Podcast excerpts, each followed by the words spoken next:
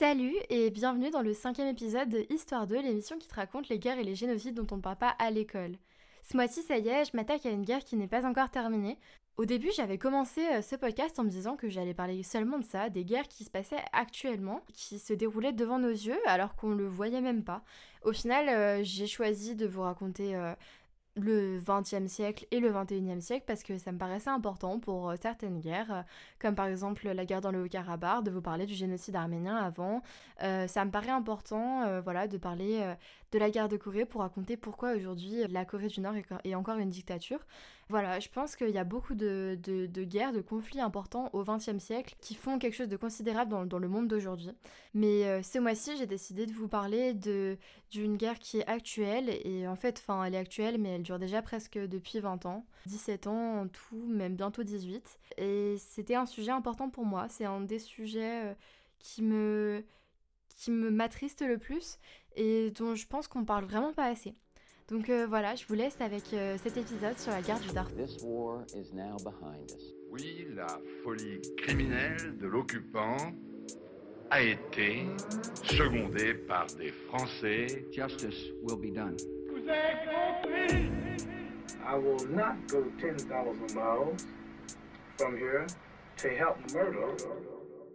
Le Darfour, c'est une immense région de l'ouest du Soudan, qui est lui-même euh, un immense pays d'Afrique, puisque c'était avant euh, le plus grand pays d'Afrique. Mais depuis 2011, depuis que le Nord-Soudan et le Sud-Soudan sont divisés, on ne parle plus du plus grand pays d'Afrique. La région du Darfour est divisée en trois États. Le Darfour occidental, le Darfour nord et le Darfour sud.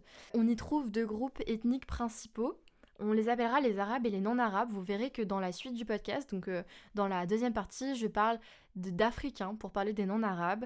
Euh, c'est un choix qui avait été fait de ma part parce que dans les articles de journaux, on parlait des Africains. Les historiens parlent des non-arabes. Euh, j'ai du mal à faire un choix. Et je me suis tournée vers les non-arabes parce que pour moins stigmatiser le, côté africain dans le sens où même euh, les arabes du Soudan sont africains. Mais c'est très compliqué cette appellation et si ça vous intéresse, je vous invite à aller regarder. Mais même moi, j'aurais du mal à vous expliquer et j'ai préféré suivre le chemin des historiens. Donc on a les Arabes et les non-Arabes qui se divisent eux-mêmes en ethnies particulières. On peut les appeler les ethnies ou les tribus. On a les, les Fours, les Massalites et les Ayawa comme tribus importantes des non-arabes. Et pour les Arabes, on parle des Rizégates qui se divisent en autres catégories, dont je parlerai pas parce que c'est pas vraiment important pour le reste. D'abord, faut que j'aborde la situation du Soudan en général, la situation du Soudan au XXe siècle. En fait, euh, il faudrait que je vous fasse un épisode entier sur euh, les guerres euh, civiles entre le nord et le sud du Soudan, mais je vais vous les raconter en gros pour qu'on puisse avancer et que je puisse vous raconter la guerre du Darfour. D'abord, faut aborder la situation du Soudan en général depuis le XXe siècle. En fait, le pays, c'était une colonie égypto-britannique pendant le XXe siècle. C'est-à-dire que puisqu'il appartenait à l'Égypte quand les Britanniques sont arrivés, on a gardé beaucoup d'Égyptiens dans les postes importants, dans les postes de pouvoir, jusqu'aux années 40-50 euh, parce que euh, il y a les nationalismes qui montaient dans les pays du Maghreb et les pays euh, du Moyen-Orient, les pays arabophones en général, donc un nationalisme fort et aussi l'islamisme. Quand je parle d'islamisme, je parle de politique, donc du fait de vouloir imposer les textes de l'islam dans la politique, c'est-à-dire vouloir imposer la charia tout simplement. Donc les nationalismes ont commencé en Égypte et du coup les Britanniques ont directement vu qu'il y aurait un problème si on laissait les Égyptiens gouverner le Soudan, alors euh, vite ils ont essayé de reprendre le pouvoir. Au final ils ont dû partir parce que euh, bah, tous les pays réclamaient leur indépendance. Donc le Soudan était indépendant en 1956. Le problème c'est qu'à ce moment-là, les nationalismes étaient arrivés au Soudan mais dans le nord du Soudan et pas dans le sud. Dans le sud on était encore... Euh, vraiment sous l'égide britannique, on pensait un peu comme eux, et les gens euh, étaient moins politisés contre euh, le régime britannique. Il faut aussi savoir que le Sud est chrétien ou animiste, euh, donc déjà, il n'y avait pas les revendications islamistes. On ne voulait pas, surtout pas, imposer la charia dans la loi du Soudan. Donc dès l'indépendance, on a beaucoup de conflits et cela crée des guerres, des, de plusieurs guerres, et en fait, à ce moment-là, euh, le Darfour va se retrouver complètement euh, abandonné, complètement oublié, puisque euh, on va pas donner d'argent au Darfour pour les politiques publiques, que ce soit pour les constructions de routes, pour les écoles, enfin pour plein de choses comme ça. Et du coup, on va se retrouver très vite avec un manque d'écoles, un manque d'eau, un manque de routes. Et en plus, on va trouver du pétrole dans les années 90 dans le nord du Soudan, mais bien sûr pas dans le Darfour, donc le Darfour n'intéresse pas. Il faut aussi euh, parler d'un aspect climatique. En fait, je pense que vous avez déjà entendu parler de la désertification. La désertification, c'est le fait que le désert, il avance, il avance sur les terres qui sont d'habitude habitables. Et, du coup, euh, le Soudan, le nord du Soudan et donc le nord du Darfour, euh, est très vite touché par la désertification. Et le nord du Darfour devient une extension du Sahara, en fait. Le problème, c'est que à ce moment-là, donc c'est dans les années 70-80, ces deux ethnies dont j'avais parlé, les Arabes et les non-Arabes, euh, les Arabes en fait sont nomades. Et donc à la base, ils étaient habitués à faire des allers-retours entre le sud, le nord, etc. pour, pour euh, alimenter leur bétail. Le problème, c'est qu'à ce moment-là, ils ne peuvent plus aller dans le nord, il y a certains endroits qui ne sont plus accessibles. Et donc ils se retrouvent à devoir aller sur les terres des sédentaires, donc des, des non-arabes. Et c'est ça qui va créer déjà des conflits. Donc dès les années 80, on a euh, quelques conflits, mais qui sont au début euh, moindres. Puis euh, en 1987, on a la première attaque violente. Les Arabes attaquent très violemment une tribu four. Puis en 94, d'autres Arabes attaquent une tribu massalite. Et donc à ce moment-là, les non-Arabes vont se révolter, ils, ils ne comprennent pas, enfin ils comprennent parce qu'il y a des soucis de terre, mais en même temps, ils comprennent pas pourquoi. En fait, c'est le gouvernement qui ne fait rien. Le gouvernement, lui, a choisi de ne rien faire, de ne pas agir, et ce n'est pas normal pour les non-arabes, surtout qu'on sait qu'au gouvernement, il y a une majorité d'arabes. Donc, euh, dans les années 90, puis dans les années 2000, on va créer des groupes, des groupes pour agir et pour euh, montrer euh, au gouvernement que, les non-arabes existent. D'ailleurs, c'est les plus présents au Darfour. L'armée de libération soudanaise, donc l'ALS, et le mouvement pour la justice et l'égalité, MJE, créé par les non-arabes. D'autres groupes aussi vont s'y ajouter, mais ce sont des groupes qui sont un petit peu moins importants. Donc en général, je parlerai beaucoup de l'ALS parce que c'est un acteur quand même majeur de cette guerre. Donc ce sont des mouvements qui vont se créer vraiment pour redemander une sorte de souveraineté aux non-arabes et en fait de montrer qu'ils existent et qu'ils en ont marre aussi de se faire attaquer par les arabes. Donc euh, ces groupes réunis vont lancer une offensive entre le 25 et le 26 février 2003. Ils vont prendre la ville de Golo qui est au nord d'Arfour. À ce moment-là, l'armée soudanaise se trouve donc dans le sud-Soudan parce qu'il y a une guerre. Euh, il y a une guerre qui se terminera que l'année suivante entre le Nord-Soudan et le Sud-Soudan. Donc le Nord-Soudan, comme je l'ai déjà dit, c'est le gouvernement, c'est où se trouve le gouvernement, alors que dans le Sud-Soudan, euh, on a des autres personnes qui, dirigent plus ou moins dans le sens où euh, ils dirigent la guerre. Et donc l'armée soudanaise du gouvernement se trouve dans le sud du Soudan. Alors à ce moment-là, c'est compliqué, on ne peut pas envoyer des troupes parce que ça va faire perdre euh, des hommes qui se trouvent au Sud-Soudan. Du coup, on choisit d'envoyer des milices le gouvernement décide de former des milices avec les Arabes qui sont présents déjà sur le terrain, donc euh, les Arabes qui ont déjà attaqué euh, plusieurs fois euh, les non-arabes, et on va appeler ces milices les Janjaweed. Donc les Janjaweed, on peut, on peut traduire ce mot avec plusieurs interprétations. en général, quand on demande aux non-arabes qui sont les Janjaweed, on parle des diables à cheval, donc c'est assez, euh, je trouve que ça fait un peu mythologique, mais du coup, euh, voilà, ce sont les armées, donc les milices même, euh, formées par le gouvernement. Et ces Janjaweed, ils vont commencer à attaquer un peu l'ALS, mais sans vraiment réussir. Et l'ALS va réussir à prendre El Fasher, donc la capitale du Nord Darfour, en avril. Et donc à ce moment-là, le gouvernement comprend que les Janjaweed, ils pourront pas riposter contre les groupes armés qui sont vraiment bien armés, qui sont formés. Et donc, on décide de prendre euh, un autre chemin pour euh, gagner cette guerre. On décide d'attaquer les civils. Les cavaliers arabes traversent la frontière à dos de cheval et de chameaux. Ils nous volent notre bétail, forcent les femmes à les suivre, tuent ceux qui résistent. Et nous, nous ne pouvons que supplier les autorités tchadiennes de nous défendre. Donc déjà ça, on se rend compte qu'il y a un problème euh, dans la, dans la politique voulue, parce qu'on n'attaque pas des civils par rapport à une guerre. Enfin, en fait, ça, ça, ça, crée un vrai problème d'attaquer les civils pour toucher euh, les armées. Donc euh, on peut commencer à se poser des questions à partir du moment où on sait que les Janjaweed euh, commencent à attaquer les civils plus que l'ALS ou le MJE.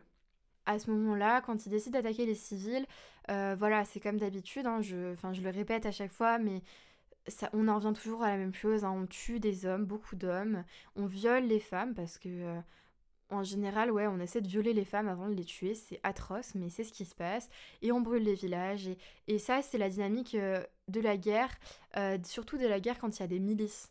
Surtout quand, euh, quand ça concerne les civils, voilà, c'est vraiment des... On brûle des villages, on fait tout pour... Et en plus, on est moins équipé, on n'est pas autant équipé, il n'y a pas des bombes, des, des tanks, etc., comme on aurait dans le sud-Soudan. Donc voilà, quand à partir du moment où, je vous parle de milices et d'attaquer des civils, on en revient toujours à la même chose. Et donc, dès le début, il y a énormément de victimes, et sauf qu'en fait, la communauté internationale ne réagit pas vraiment. Il euh, n'y a que le Tchad, le Tchad donc, qui est à côté euh, du Soudan et donc à côté du Darfour, c'est à la frontière, euh, si vous visualisez la carte devant vous, vous pensez au Tchad qui est donc juste à l'ouest, donc juste à gauche du Darfour. Et en fait, le président tchadien, c'est un Zagawa. Donc, j'ai parlé des Zagawa au début. donc, il fait par, enfin, d'origine, il fait partie des non-arabes, d'une tribu non-arabe. Et donc, le président va essayer de résoudre les choses en plus, parce que lui, c'est pas pratique pour lui cette guerre, dans le sens où il y a beaucoup de gens qui vont migrer vers le Tchad. Parce que forcément, quand on attaque des civils, il y a beaucoup de migration, parce que les gens ne veulent pas rester et se faire attaquer. Donc il y, a, beaucoup de personnes qui vont vers le Tchad, et euh, lui, il décide d'agir, il décide de, de, voir euh, le président. Euh, le président soudanais qui est déjà à l'époque Omar el-Béchir. je pense que vous en avez déjà entendu parler, on en reparlera plus tard. Et donc un cessez-le-feu est signé entre l'ALS et le gouvernement soudanais en septembre, en septembre 2003. Donc on est toujours en 2003. Euh, sauf que le problème, c'est qu'on n'a pas invité le MJE, donc le mouvement euh, pour la justice et l'égalité. Et du coup, les hostilités, elles reprennent très vite, surtout que le, cessez-le-feu, euh, il s'expire en décembre, donc dès décembre, on repart en guerre. Donc encore une fois, c'est plus ou moins une guerre dans le sens où l'ALS et le MJE sont assez équipés, donc ils essaient d'attaquer au maximum les, les milices Janjaweed, mais en même temps, euh, bah, ce sont les villages qui sont loin, euh, loin des endroits où on se bat, qui sont aussi attaqués. Donc à partir de ce moment-là, tout tourne au cercle vicieux, euh, comme je vous ai dit, c'est toujours les mêmes techniques. Et voilà, les Janjaweed attaquent des civils, alors que les rebelles attaquent des Janjaweed. du coup, c'est qu'à partir de 2004, de février 2004, qu'une délégation de l'ONU arrive sur le terrain ils sont seulement 13 et ils vont se dispatcher un peu euh, dans tout le Darfour. Et en fait, ils vont se rendre compte de la, catastrophe euh, qui, a déjà lieu. George W. Bush évoque un génocide dès 2005. Il parle euh, avec son secrétaire d'État, qui est Powell, à ce moment-là, parle d'un génocide et dit qu'il faut arrêter le génocide qui est en cours au Darfour. Le problème, c'est que l'ONU décide de rédiger un rapport parce que quand un pays parle d'un génocide, quand un pays parle d'un crime contre l'humanité en général, l'ONU se doit d'intervenir et d'aller envoyer des troupes pour euh, vérifier ce qui se passe, pour, euh, pouvoir dire euh, elle aussi, ok, on est d'accord, il y a un crime contre l'humanité. Le problème, c'est que le, le dossier de l'ONU rapporte un, des crimes de guerre. Donc forcément, il y, a une guerre, donc oui, des crimes de guerre, mais pas un génocide. Et du coup, c'est qu'en 2007 que l'ONU reconnaît qu'un génocide a bien lieu. Donc c'est seulement 4 ans après le début du génocide. Donc c'est ça aussi qui va expliquer euh, la difficulté de la situation au Soudan. C'est que déjà l'ONU a pris 4 ans à vraiment agir, à vraiment reconnaître un génocide. Et en plus je dis agir, mais non en fait, ils vont pas vraiment agir. Euh, c'est très dangereux d'être au Soudan à ce moment-là. Et c'est tellement dangereux que les missions humanitaires ne veulent plus aller, enfin que les humanitaires ne veulent plus aller et euh, que non plus les soldats de l'ONU en fait ils ne veulent pas euh, les casques bleus ont pas envie d'y aller. C'est horrible ce que je dis mais c'est la vérité en fait. Personne ne veut aller se battre euh, au Darfour et en fait même l'ONU va envoyer juste des délégations de l'Union africaine. l'Union africaine qui est l'équivalent de l'Union européenne du coup. Et donc c'est l'Union africaine qui va vraiment se, on va dire, se bouger pour essayer de sauver la situation au Darfour. L'insécurité empêche les ONG d'approvisionner les camps. J'ai marché trois jours et trois nuits, au début à Dodan, mais ils sont morts, alors j'ai fini à pied. En août 2004, 7000 soldats de l'Union africaine ont tenté de s'interposer. Trois ans plus tard, ils sont embourbés, incapables d'empêcher les massacres. Et euh, ce qui est assez étonnant, je crois qu'on va qu'on en reparle dans la deuxième partie. Euh, ce qui est très étonnant, c'est que, enfin, du coup, c'est pas vraiment étonnant, mais il y a énormément de Rwandais. Euh, la plupart de l'armée de de l'Union africaine euh, est formé de Rwandais. Donc euh, on peut imaginer aussi que voilà, ça c'est encore un travail de mémoire. Les Rwandais, eux, savent ce qui s'est passé pour eux et euh, se rendent compte qu'il se passe la même chose au Darfour, donc il faut aller aider le Darfour. Du coup, pour faire un petit parallèle avec le Rwanda, là très vite, le Rwanda, le truc c'est que tout avait été fait d'un coup, enfin dès le premier jour du, génocide, tout le monde était sorti dans la rue pour tuer. C'était vraiment un carnage Et ça se voyait parce que euh, on avait euh, voilà les grandes villes, etc. Là, le Darfour, euh, c'est beaucoup plus enclavé, donc on voit pas forcément ce qui se passe. Et en plus, les tueries, elles n'ont pas été de masse directement. Mais au final, on a très bien vu qu'on voulait quand même tuer certaines personnes et pas d'autres, donc on veut tuer les non-arabes et pas les arabes. Et au Rwanda, donc puisque ça a été une tuerie de masse directement, on a très très vite reconnu le génocide. C'est ce qui a fait qu'on a pu stopper, même si c'est un, carnage absolu, euh, c'est ce qui a fait qu'on a pu stopper assez vite euh, le, la dynamique. Le problème c'est que là, au Darfour, euh, on l'a pas stoppé. On l'a pas stoppé parce qu'on a attendu trop longtemps et qu'aujourd'hui, on, voilà, on se bat encore avec le gouvernement. Bon, on n'en est pas encore là. Donc, euh, en fait, si, on en est plus ou moins là. Donc, les ONG en 2007 et en 2008 euh, commencent à vraiment arriver sur le terrain. Sauf que euh, dès ces années-là, il va y avoir vraiment beaucoup de personnes qui vont être tuées, beaucoup de travailleurs humanitaires tués. Et du coup, les gens veulent repartir forcément. Et, c'est très compliqué de garder des humanitaires au Soudan en fait, au Soudan et au Darfour. Et surtout qu'en plus, il y a beaucoup de gens qui vont au Soudan du Sud pour s'occuper du Soudan du Sud. Donc le président euh, Omar El-Béchir, euh, bah, il, a rien fait. Enfin, ouais, il a rien fait. Il a, il a encouragé euh, bah, les Janjaweed à agir. Et donc il va être jugé plusieurs fois pour crimes de guerre, pour crimes contre l'humanité, pour génocide. enfin, il va bientôt être jugé pour génocide. Il n'a pas encore été, mais du coup, la Cour pénale internationale l'a déjà euh, mis en examen, etc. Le problème, c'est qu'on ne met pas assez en lumière euh, la situation au Darfour. Euh, parce que c'est bien beau de dire que Mariel Béchir, qui n'est plus président actuellement, il est plus président depuis 2019, c'est bien beau de dire qu'il est jugé, mais en attendant, la situation au Darfour, elle ne bouge pas. c'est toujours la même chose. Si vous regardez bah, les informations, en fait, si vous tapez actualité au Darfour, vous allez trouver, oui, 200 morts, 50 morts, et en fait, c'est voilà, tous les jours, il y a des tueries. Tous les jours, il y a des villages qui sont brûlés. Encore aujourd'hui. Et c'est pour ça aussi que je veux vous raconter euh, l'histoire du Darfour. C'est parce qu'en fait, euh, on, peut, faire quelque chose en soi parce que, parce que bah, si on en parlait plus, peut-être qu'il se passerait quelque chose, peut-être que, que l'ONU agirait. Parce que là, l'ONU, elle a retiré ses casques bleus. En fait, on a laissé l'Union africaine euh, s'occuper de cette situation toute seule. Le problème, c'est que l'Union africaine a moins de moyens que l'ONU, forcément, parce que l'ONU, ça rassemble beaucoup plus de pays. Et euh, l'ONU est un peu bloquée parce que, euh, comme je vous avais parlé au début, le Soudan regorge de pétrole. Et la Chine et la Russie utilisent beaucoup le pétrole du Soudan. Donc, la Chine et la Russie, quand on veut s'occuper du Darfour, mettent leur veto. Et ça, c'est encore une situation très compliquée. Donc voilà, euh, aujourd'hui, je vous ai raconté un peu vraiment de façon pas très ordonnée les choses. Ça n'a rien à voir, les faits sont pas finis, donc c'est un peu compliqué de raconter ça. C'est un sujet qui est compliqué pour tout le monde, je pense. Et euh, du coup, voilà, moi j'ai eu le, nez dedans pendant deux semaines, même plus de deux semaines, et euh, enfin, c'est pas agréable quand même de, se rendre compte de tout ça, de tout ce qui se passe, et que au final on dit rien et on laisse faire les choses et on voit juste euh, voilà les chiffres qui défilent 200 morts 300 morts donc voilà, euh, je pense que dans ces prochains jours, euh, sur Instagram, euh, je posterai des ressources où on peut se renseigner tous les jours, où on peut aussi peut-être aider, aider financièrement, parce que le problème c'est que la guerre, ça ne cause pas que des morts pour la guerre, et qu'aujourd'hui il y a une énorme famine au Darfour. On dit que en fait la famine tue autant que la guerre, dans le sens où il n'y a plus du tout de moyens, c'est une région qui est toujours extrêmement pauvre, et donc c'est pour ça qu'aujourd'hui c'est la plus grosse catastrophe humanitaire au monde. C'est parce que tout simplement il y a une guerre et en plus il y a une famine énorme. Et donc euh, voilà. J'espère que ça vous a plu, c'était très différent et c'est peut-être un peu le bazar dans tout ce que j'ai dit, dans toutes les informations que j'ai dit. Voilà, je vous laisse avec une discussion avec Raphaël. Pour la fin de cet épisode, on vous parle, on vous parle de Darfour, du sable et des larmes, qui est un documentaire produit en partie par euh, George Clooney, qui est quelqu'un de très engagé justement pour la cause du Darfour. Si vous le regardez en anglais, vous pouvez le trouver euh, gratuitement sur YouTube en entier. Il fait une heure et demie.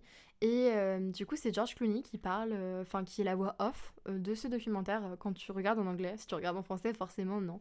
Mais voilà, et c'était un documentaire qui nous a beaucoup appris, qui est quand même très dur, voilà. Vous le savez, on parle de guerre, on parle de génocide, c'est jamais facile de parler de ça.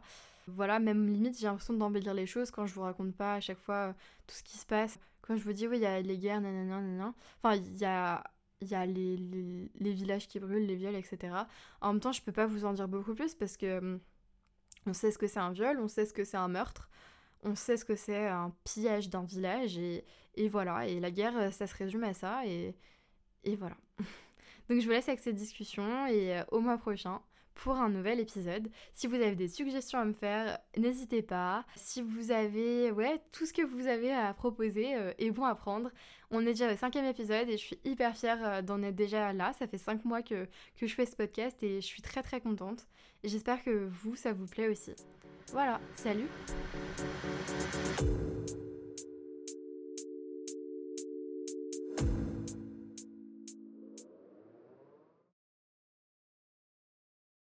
Donc maintenant on est avec euh, Raphaël pour parler du documentaire euh, Darfour du sable et des larmes, qui a été réalisé par euh, Paul Friedman et qui est en partenariat, enfin la production est en partenariat avec George Clooney parce que c'est quelqu'un qui est très engagé dans la cause du Darfour.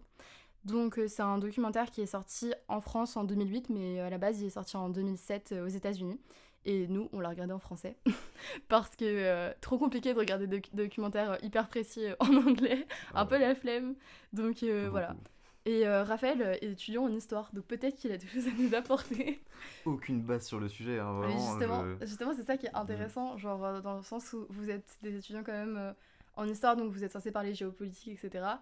Et vous ne parlez pas Alors, de pour le coup, en soi, euh, on va en parler normalement, si je ne me trompe pas, au prochain semestre. Tu nous diras si tu en as parlé, si tu as appris des choses là-dessus. Je pense que tu parleras surtout de la guerre entre le Nord et le Sud, parce que c'est ce qui a été le plus important euh, au niveau des guerres, enfin le plus important, le plus médiatisé au niveau des guerres, etc.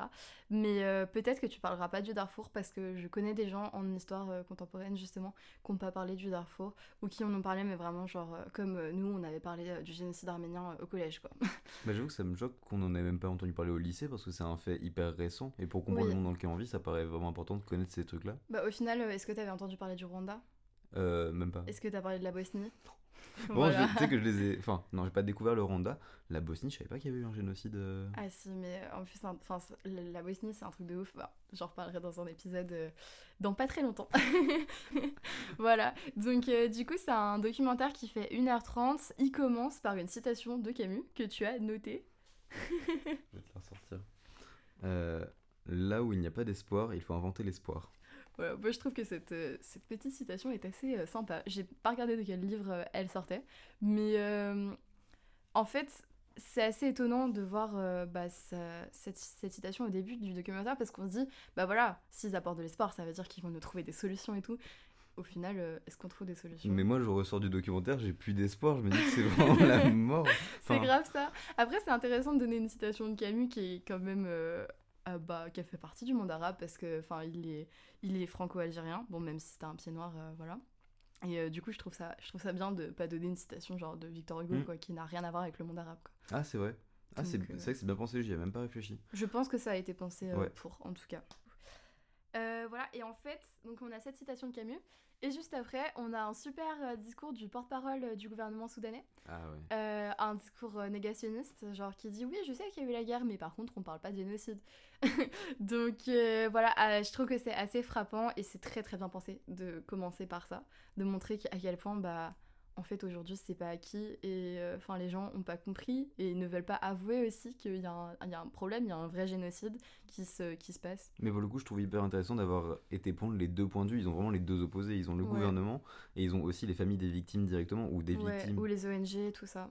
Ils ont, ils ont vraiment euh, ratissé large et ils n'ont pas été prendre juste dans le pathos du coup en, en prenant que les gens, ils ont été prendre mm. tout le monde. Donc c'est. Ils ont... Mais du coup, je trouve que ça fait encore plus pathos de mettre ça en tout début. ouais, c'est vrai aussi. Mais c'est très. Enfin, franchement, c'est intéressant et euh, je trouve que c'est bien de montrer quand même euh, ce, bah ce, discours-là qui dit bah non, on n'a rien fait quoi. Et après, bah, ça commence comme un documentaire habituel Genre, euh, on voit des images, beaucoup d'images. Ah bah, c'est une vidéo, c'est le but, l'image. Dès, dès, la première minute, Raphaël m'a ah dit Ok, donc c'est trop dur. vraiment, il m'a dit Ouais, les corps et tout, c'est juste pas possible. Mais en fait, vraiment, moi je suis habitué à de la fiction, donc euh, s'il y a des morts, voilà, c'est pas euh, grave, on s'en fiche. Là, tu les vois premier degré et vraiment, j'étais pas prêt. Je savais pas. En fait, je, je regarde pas de documentaire d'habitude. Je savais pas que c'était un truc qui se montrait comme ça euh, parce qu'ils y vont à fond, hein, ils, ils en ont pas qu'un seul. En plus, t'as pas eu de chance parce que à la base, moi je voulais faire, enfin je voulais parler d'une fiction, je voulais parler d'un d'un film qui s'appelle juste Darfur, mais il était introuvable, mais genre nulle part, que ce soit payant, gratuit, je ne l'ai trouvé nulle part. Tu te dis pareil euh, là-dessus, pourquoi les films qui en parlent, les peut-être seuls films qui en parlent, parce que j'en ai pas vu d'autres du coup en cherchant, euh, pourquoi ils sont pas accessibles Et bah tout le reste c'est des documentaires. Vraiment tous les autres. À moins qu'il y ait peut-être des petits films d'auteur, du coup, qui sont même pas sortis en France, en fait. Mm. Mais euh, sinon, euh, ouais, bah en fait, je sais pas s'il y a de la censure ou si c'est juste que ça a tellement pas intéressé les gens que du coup ils ont pas regardé. Parce qu'en plus, il y a des gens, bah on va voir aux États-Unis, qui connaissent la cause, qui se sentent coupables et qui. Enfin, qui se sentent coupables de rien faire, alors que de toute façon, on ne peut plus faire grand-chose, on en parlera plus tard. franchement, il y a très peu de moyens d'aider le Soudan. Et du coup, les gens ont peut-être pas envie de voir ça, genre ont peut-être pas envie qu'on leur dise, ouais, tu fais de la merde en fait. genre, mais donc, euh, ouais, normalement, je voulais prendre de la fiction, mais du coup, on s'est retrouvé avec un documentaire. Mais c'est bien mieux, hein. Ouais, bah, ça, coller au réel plutôt que d'être dans un truc euh, qui bah, est là, C'est hyper euh, instructif. Enfin, même moi qui, donc, enfin, j'étais quand même assez documentée sur le sujet, bah, je me rendais pas compte par rapport au viol, tout ça, à quel point c'était ah, hard. Genre, je, bah, je savais qu'il y avait beaucoup de viols. En fait, on nous dit tout le temps, ouais, il y a des viols, il y a des meurtres, machin. Je pensais pas que le viol était utilisé comme ça. Mais ouais, c'est une vraie arme. Euh, enfin, c'est pas. Euh, enfin, ils ont plus parlé de ça que des mitraillettes qu'ils pouvaient avoir. Enfin, je dis mitraillettes, euh, armes génériques, on va dire. Mhm. Ils ont plus parlé de ça et c'était vraiment une arme. Plein d'articles autour de ça, j'étais pas au courant. Ouais. En fait, du coup, on voit des dessins d'enfants rapidement. Donc après les photos, on voit beaucoup de dessins d'enfants. Et bah, du coup, il y a un dessin qui est hyper choquant. Bah, c'est le dessin d'une femme qui, qui, qui est en train d'être violée, clairement. Et voir un enfant qui dessine des mitraillettes et tout, c'est choquant. Mais euh, quand on voit le dessin comme ça hors contexte, on se dit bah vas-y, euh, c'est un gosse euh, qui a vu des films à la télé avec ses darons, tu vois. Là, on sait très bien que en je fait. me demande si tu pourrais pas le mettre. ah non, toi t'as des vignettes peut-être plus plus travaillées, mais je pense que j'aurais bien vu en vignette le dessin. Les gens savent pas que c'est ça à la base, et pendant le podcast ils l'apprennent. c'est horrible. Enfin. Non, vraiment, c'est hard. Bah de toute façon, enfin, je pense que ce dessin, je le mettrais. En fait, ils ont fait une exposition avec, tous ces dessins, et du coup, je mettrai en reco sur le, la page Insta. Voilà, ah, mais pour ça pour le coup les dessins ça m'a vraiment mis mal. J'étais j'étais ah dans le RER, e je rattrapais la, ce que j'avais pas pu voir. J'ouvre la vidéo et je, vraiment ça parle de ça. Deux minutes après j'étais ah ouais. un dimanche matin comme ça. C'est vraiment j'étais pas j'étais pas préparé. Enfin. Oui parce que là pour dire on parle vraiment à chaud. Genre moi j'ai vu le, le, film hier soir et lui il l'a fini ce matin donc euh, clairement euh, là on, on, vient juste de le voir quoi. Mmh, et du coup, on voit euh, ces petits dessins euh, pas très mmh. sympathiques. En fait, ce qui est horrible, c'est que bah, du coup, on sait qu'ils sont témoins de la scène, donc aussi bien pour tous les meurtres, même ils ont dessiné des bombardements. Euh. En fait, ils expliquaient pendant le pour le truc des dessins, c'est qu'ils interviewaient les parents et pendant ce moment-là, ils donnaient des, des, du papier et des pastels aux, enfants pour que bah, ils dessinent. Et c'est ce qui leur est venu en premier par la tête. Ils l'auront pas, enfin, à moins qu'ils l'auraient dit, mais je pense pas que c'était le but du documentaire. Mais du coup, eux, au lieu de dessiner un soleil dans un coin euh, et euh, une maison, ils ont dessiné des bombardements et des viols. C'est. Ouais. Et ouais, moi je trouve que les viols, c'est vraiment, vraiment, vraiment choquant parce que ça veut dire que les enfants ont vu leur, euh, leur mère être violée. Genre, mm. C'est ah, horrible. Bah, le pire, c'est que c'est normalisé, du coup, derrière eux, c'est quelque chose qui peut être bien plus banal derrière. Ouais, ah oui, non, mais c'est carrément banal. C'est comme si nous, on voyait quelqu'un se faire voler son portefeuille dans la rue, quoi. Et encore, je pense qu'on voit moins de personnes faire voler les portefeuilles que eux. Ouais. Et après, il parle des écoles. Et ça, c'est un truc qui t'a grave choqué. Tu m'as direct envoyé un message. Parce qu'il faut savoir que Raphaël a oublié qu'on devait tourner là-dessus. Et à chaque fois, il m'envoyait des messages, j'y commentais tout le, documentaire. Mais ouais, bah, deux écoles pour 45 euh, 000 habitants, je crois. Ouais. Et euh, la, les deux écoles étaient à minimum 120 km des populations. Du coup, euh, qu'ils n'avaient pas accès à l'éducation. Enfin, pas mhm. accès au, au, service public en général. Ils avaient bah, une route construite euh, en 2002. Deux. ouais. Mhm. Euh, et euh, pas de pas d'accès à l'eau potable, je crois, ou du moins pas très facilité. De toute façon, on sait très bien qu'il y a beaucoup de pays où il n'y a pas d'accès à l'eau potable, donc c'est même pas étonnant. Mais dans un pays où t'en as, bah, ils ont choisi de délaisser une partie du pays et c'est c'est ouf. Enfin, vraiment, moi je me rendais. Bah, c'est ce que j'ai dit en premier parce que je crois que c'est un des trucs qui vient hyper vite, le sujet des écoles, mais. Mais je me rendais pas compte que ça pouvait être la merde comme ça et choisi. Genre là, c'est délibéré ah de les laisser. Bah là, c'est vraiment. Euh, enfin, je sais pas si tu te rappelles, mais genre au lycée, on parlait grave des pays enclavés. Bah là, c'est vraiment. C'est ça, en fait. C'est même pas le pays qui est enclavé, c'est la région qui est enclavée. Mais sachant que le Soudan, bah à la base, c'est le pays le plus grand de toute l'Afrique. Mmh, mmh. Euh, du coup, bah au final, euh, enfin, la, la, région du Darfour est plus grande que la France. Donc, enfin, on se rend compte que bah c'est c'est un truc de ouf comme on peut délaisser une partie d'un pays. parce que c'est enclavé, parce qu'il n'y a pas de pétrole, parce qu'il n'y a pas de terre à exploiter, en fait, euh, oui, il y, a aussi euh, un moment, un écrivain, euh, c'est Gérard Prunier, je sais plus ce qu'il a écrit, mais en gros il a écrit un truc sur euh, le Darfour, et il dit les vies humaines qui ne représentent ni un intérêt ni une menace ne sont pas importantes. Et c'est vrai, s'il n'y a pas d'intérêt ou s'il n'y a pas de menace pour ces vies, bah on s'en fout. Et c'est ce qu'ils expliquent au début. En fait, ils disent que dès le moment où l'armée euh, de libération euh, soudanaise euh, est partie en guerre en 2003. En fait, on s'est pas attaqué à eux parce que eux, ils, étaient trop dangereux. Ils étaient hyper, enfin, ils étaient assez armés. Ils avaient des, ah, des, gros 4x4 et tout. Ils, tiraient sur tout ce qu'ils voyaient. Donc, le, le, gouvernement a pris le parti de, de, prendre des milices, donc des milices arabes, pour pas prendre l'armée, l'armée qui était déjà au Sud-Soudan pendant la guerre. Du coup, ils ont décidé euh, de, leur dire bah en fait vous attaquez pas aux, gens qui sont armés aux, aux, bah, aux africains euh, qui sont armés mais attaquez-vous plutôt aux villages et genre faites-les faites les plier par rapport euh, bah, à leur famille etc ouais, ils disaient qu'ils s'attaquaient à leur patrimoine génétique donc voilà c'est ça. et en fait on, on, attaque les civils. Et les civils de toute façon dans toutes les guerres bah c'est genre le truc qu'il faut attaquer pour euh, toucher les, soldats. Mm. Et bah là, c'est le choix qu'ils ont fait. Sauf que le problème, c'est que ça fait 17 ans qu'ils attaquent les civils. Donc, euh, du coup, euh, ouais. J'avais oublié cette partie-là, mais c'est ouf. Bah, la... Il parlait de la stratégie du poisson dans la mare. Je sais plus comment il parlait de ça. Si, je l'ai noté. Attends, on vide la mare pour attraper les poissons. Voilà, c'est ça. C'est ça, ouais. Et je savais pas que c'est une stratégie, mais en fait, ça me déprime de plus en plus. Euh.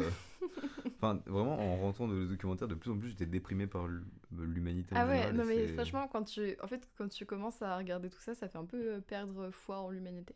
Parce que du coup, je comprends pas les, les causes de. Elles sont expliquées, hein, mais j'arrive pas à comprendre comment ils en sont venus à se dire, bah, moi juste leur taper dessus, ça va être fun. Enfin. Bah, en fait, le truc, c'est que concrètement, c'est. Euh, la LS, l'armée de libération du Soudan, qui a lancé euh, une attaque en 2003. Donc en fait, à la base, c'est eux qui ont attaqué. Donc c'est pour ça que ça a riposté. Après, en soi, ils ont attaqué pour euh, se. Comment dire pour euh, se montrer parce qu'ils n'étaient pas écoutés. Oui, bah bien sûr. Non, mais de toute façon, enfin, je veux dire, c'est pas que leur faute. Dans le sens où après, il y a eu une réaction assez hard. Mais c'est juste le Soudan, ils enfin, les, les, les, dirigeants se sont dit, bah vas-y, go, on attaque.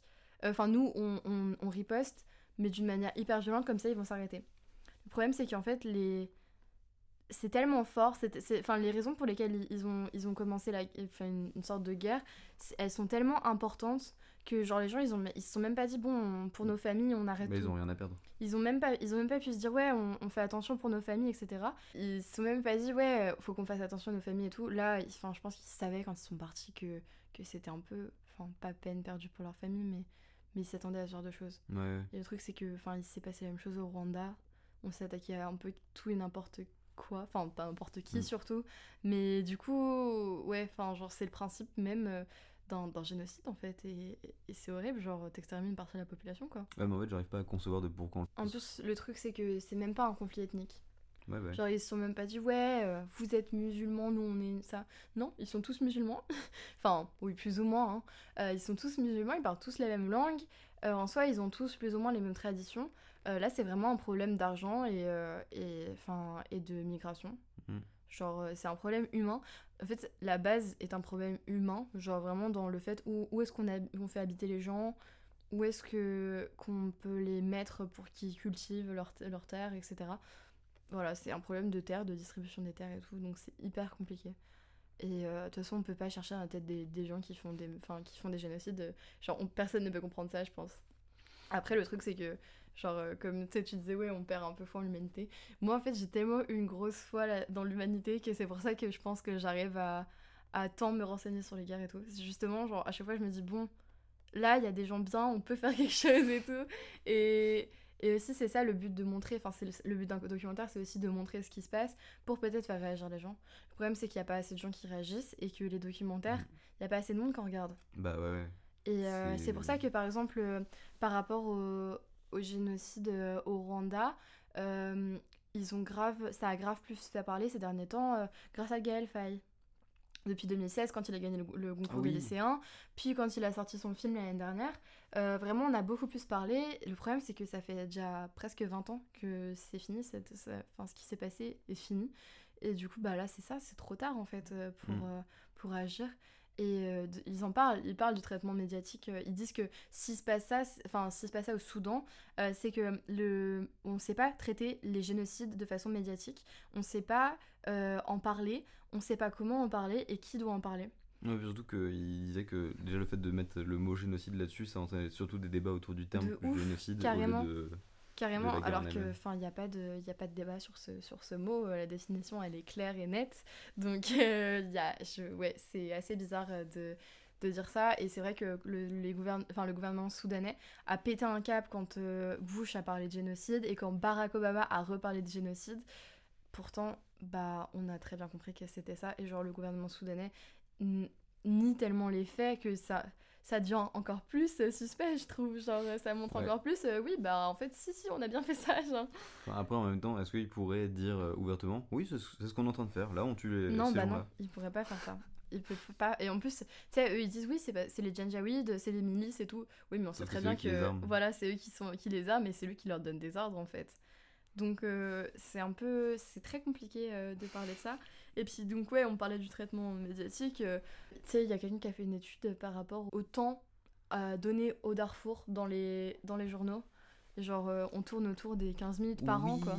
Et il montrait qu'à côté, il y avait une meuf qui avait eu, euh, je sais pas, 3 heures de. Oui, je sais même plus vie, mais bon non plus, oubliable, je pense, mais. Ouais, bah, c'est trop, elle est hyper connue, mais nous, on la connaît pas. c'est pas grave, les gens regarderont pas le documentaire, du coup, on peut dire qu'on la connaît pas. Et du coup, euh, ouais, non, il y a ça aussi. Euh... le traitement, euh, le traitement médiatique euh, est hyper intéressant. Je sais pas si tu connais Usul. Non. Non, c'est un, c'est un youtubeur politique, plutôt engagé à gauche, mais il avait fait une série de vidéos qui s'appelait Mes chers contemporains. Et il étudiait justement la question des médias et de ce qu'on y représente. Mhm. Et il montrait en fait, il, a décortiqué un peu, je sais pas si c'est lui qui l'a fait ou s'il se, se basait sur des études, mais le temps qu'on accorde aux attentats ou aux faits divers dans les médias euh, qui, qui créent du coup un climat d'insécurité parce que les gens on leur expose que ça euh, bah oui. tout le temps. Et en même temps, on va euh, parler des, des éleveurs de moutons dans la drone. Mais, mais du coup, c'était vachement intéressant. Donc après, on, bah, on parle des causes, etc. Donc, que je vous ai déjà donné, donc on va pas reparler de ça. à moins qu'il y ait des choses qui t'aient choqué. Bah si, du coup, il y a le, on parlait du titre. Le titre de ce documentaire. au final, il faut connaître les causes pour, enfin, de, la, de, de la guerre pour comprendre le titre parce que sinon on a envie de plutôt de dire euh, du sang et des larmes au lieu du sable et des larmes. Mm. Mais euh, bah, le sable, ça fait référence du coup à la désertification qui cause euh, la guerre en fait tout simplement. Mais c'est vrai qu'on a grave envie de dire du sang et des larmes. Mm. Mais c'est parce que ça sonne mieux en français aussi. Parce que sand and sorrow, ça sonne bien en anglais par rapport à... ouais c'est vrai. Sinon il dit blood and sorrow, ça aurait été moins... Ça fait trop, trop pathos. Ouais. Justement, genre ça fait... Non, trop, trop. Et euh, ouais, on parle aussi du fait que le Rwanda avait rejoint euh, l'Union africaine. Et euh, je trouve ça assez intéressant parce que bah, le Rwanda, c'est un minuscule pays qui a pas tant de, personnes dans l'armée, surtout qu'il n'y a pas tant d'hommes, parce que bah, à cause du génocide de, 1994. 94. mais au final, ils font partie des premiers, des premiers Africains à rejoindre l'Union africaine pour aller aider les Soudanais. Enfin, oui, les Soudanais, enfin, les victimes, quoi. Et du coup, je trouve ça assez fort dans le sens où bah ça montre vraiment que quand t'es victime de quelque chose, t'as envie d'aider les autres. Euh, pour ça, ça c'est un beau message d'espoir. Ouais, c'est ça. Mais moi, j'ai trouvé ça vraiment beau parce que parce que du coup, ça veut vraiment dire que eux, ils ont été hyper touchés et qu'ils se disent bah vas-y, faut pas que ça se reproduise, même si ça se reproduit encore pire. Enfin, c'est pas, pas la même chose parce que c'est sur un temps beaucoup plus long. Mais, euh, mais ouais, j'ai trouvé ça intéressant qu'ils disent bah, direct, ouais, le Rwanda a rejoint l'Union africaine avec euh, aussi des Tchadiens et des je sais plus, et d'autres pays. Mais du coup, euh, aujourd'hui, euh, l'Union africaine, de toute façon, c'est l'organisation qui est la plus présente euh, au Soudan. Et je pense qu'il y a encore beaucoup de Rwandais. L'Union africaine, c'est est-ce que c'est la police civile Amis, là? Oui. Ouais. En fait, enfin, non, en fait, la, la MIS, c'est c'est genre, c'est ceux qui sont délégués par l'Union africaine. Ok, d'accord. Et en fait, l'Union africaine, c'est comme nous, l'Union européenne. D'accord, ok. C'est juste que du coup, vu que, vu que l'ONU peut rien faire, bah c'est l'Union africaine qui doit agir. Enfin, peut rien faire. Si l'ONU agit un peu, hein, mais ils sont pas tant. Genre vraiment pas beaucoup.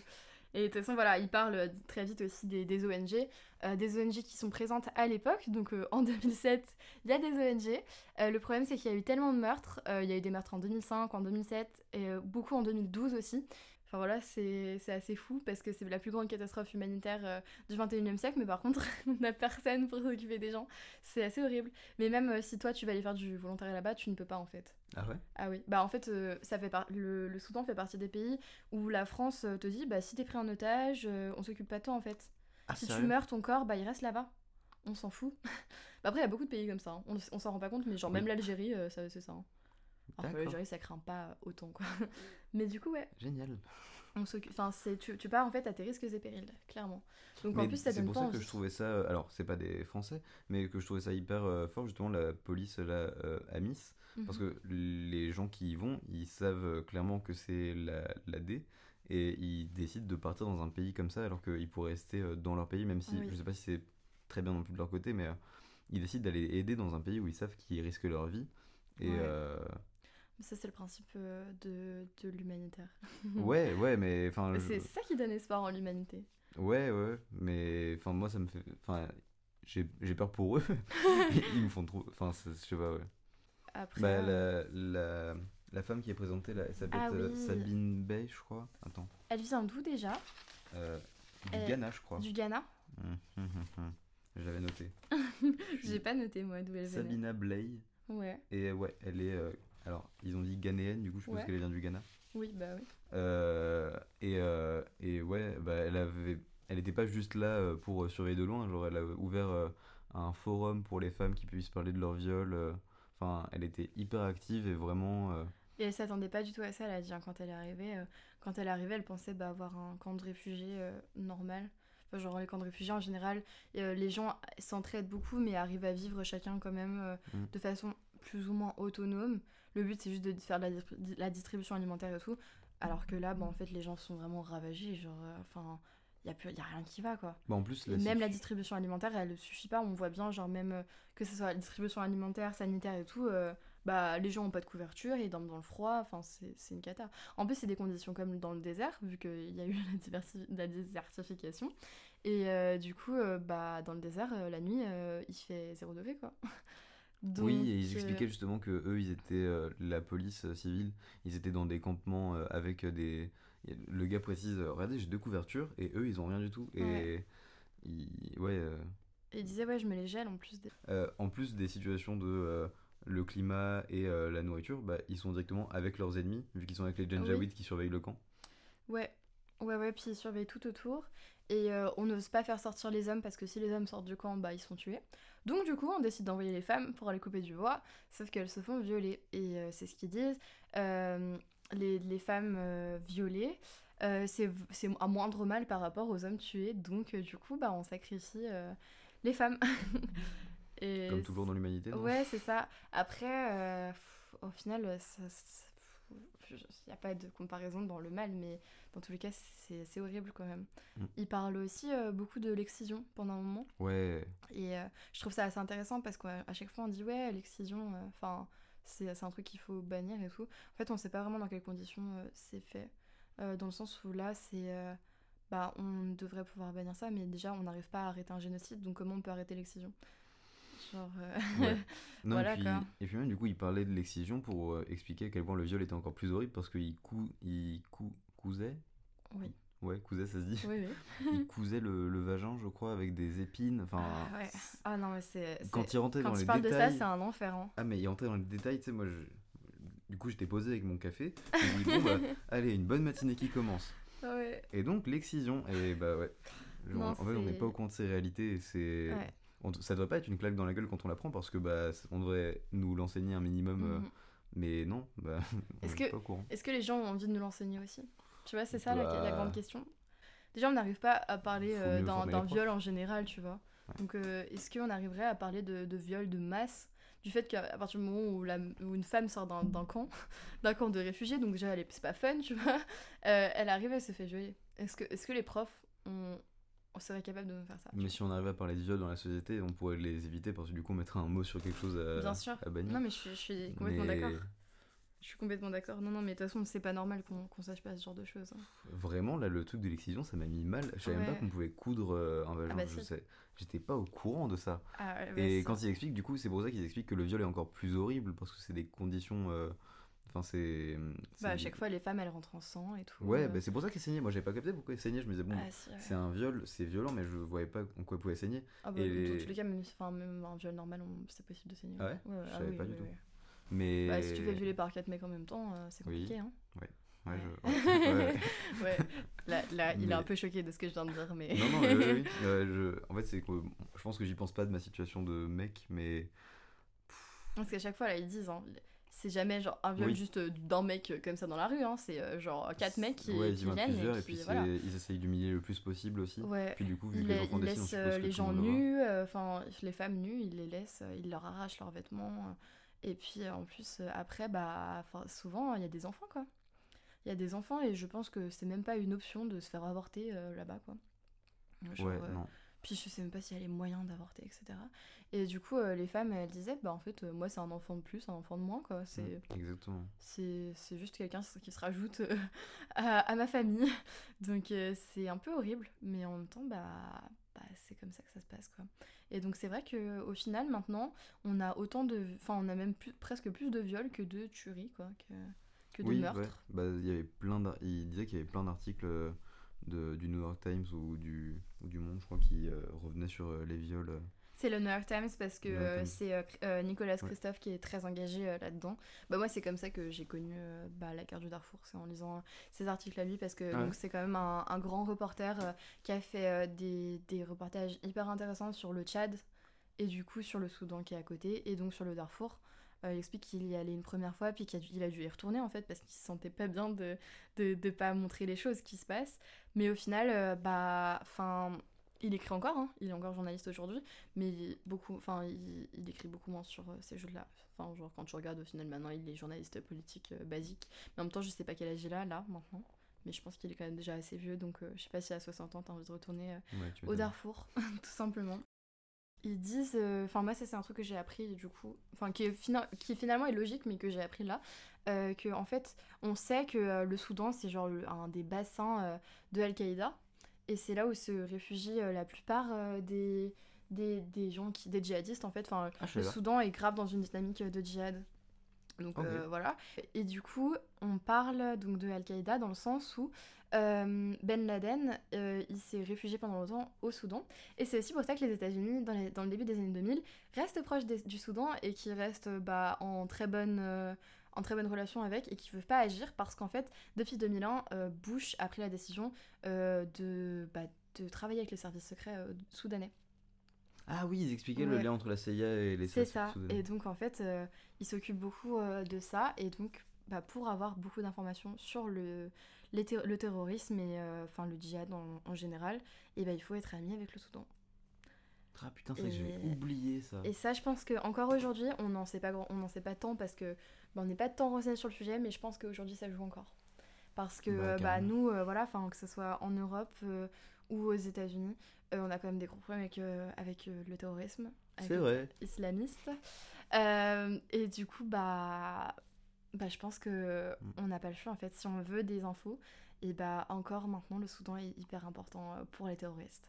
C'est chaud parce que du coup, tu te dis, euh, on est obligé de rester en lien avec eux pour notre gueule, Ouais. mais euh, enfin, Alors qu'il y a beaucoup plus de monde qui crève là-bas, ouais. Ouais. Ouais, mais ça, c'est toujours. euh, ben, c'est les intérêts de Oui, bah oui, quoi. ouais, complètement, mais ça me, ça me semble ouf. Ah, j'allais te dire, d'un point de vue de, de com, c'était intéressant au début du film qu'ils disent que ils, ils expliquaient que euh, en gros le gouvernement avait mal pensé parce que leur coup était plutôt pas mal d'aller euh, taper euh, les civils Mhm. et comme ça bah, on enterrait le problème sauf qu'ils avaient pas pensé que enfin c'est ce qu'ils disent dans le film il y a le Tchad à côté et du coup il y a plein de réfugiés c'est par là que les journalistes se sont informés en premier Oui, Enfin, je trouvais ça trop fort de, de se dire que ils ont vraiment réfléchi à. Enfin, le journaliste a réfléchi d'un point de vue de communication. Bah, en fait, ils auraient pu éviter d'être euh, qu'on soit au courant de ce phénomène. Ouais. Donc là, voilà, on- en fait, on a, on a fait à peu près tout ce qu'ils disent dans le documentaire d'intéressant. Parce qu'après, ils parlent beaucoup de, des, des organisations euh, aux États-Unis pour euh, dénoncer euh, ce génocide, pour dénoncer ce qui se passe. Euh, mais du coup, c'était donc en 2007, donc c'est assez daté. vieux. Euh, après, faut savoir qu'aujourd'hui, bah, au final, c'est un peu le même principe. Genre, il y a toujours des associations qui dénoncent, mais personne peut aller sur le là-bas pour, euh, pour faire quoi que ce soit. Donc, euh, c'est hyper compliqué. Puis bon, on n'a pas envie de déclarer une guerre parce qu'après, bah voilà, enfin, on sait très bien que si on déclare une guerre contre Soudan, bah il y a des autres pays qui vont s'assembler et tout. Enfin, on, craint toujours des, des, guerres trop importantes. Et puis bah l'ONU de toute façon est bloqué par la Chine. Et ça, de toute façon, c'est l'histoire. Mais j'arrive pas à me dire que la situation soit juste bloquée, qu'il n'y ait pas une solution. bah en fait, plus ça avance, plus plus ils essaient de résoudre les trucs, mais dans tous les cas, il y a toujours des attaques, euh, il y a toujours des, des, villages qui sont brûlés et tout. En fait, le problème, c'est qu'il y a eu un cessez-le-feu en 2005, 2007, je sais plus les dates exactement. Et puis, il a, il a expiré en 2016, comme je t'ai dit tout à l'heure. Mais euh, après, bah, 2016, euh, il y a eu des trucs, mais le problème, c'est que personne ne respecte ça. en fait, c'est beau de signer des papiers, mais si on peut pas respecter les papiers, bah. Oui, bah oui, c'est de l'administratif. S'ils veulent pas le respecter, ils le respectent mais pas. Mais c'est ça, c'est exactement ça. Et puis en plus, il n'y a rien qui est prévu contre eux pour ça. Alors, il y a beaucoup de Janjaweed qui vont être jugés pour crimes contre l'humanité déjà par l'ONU.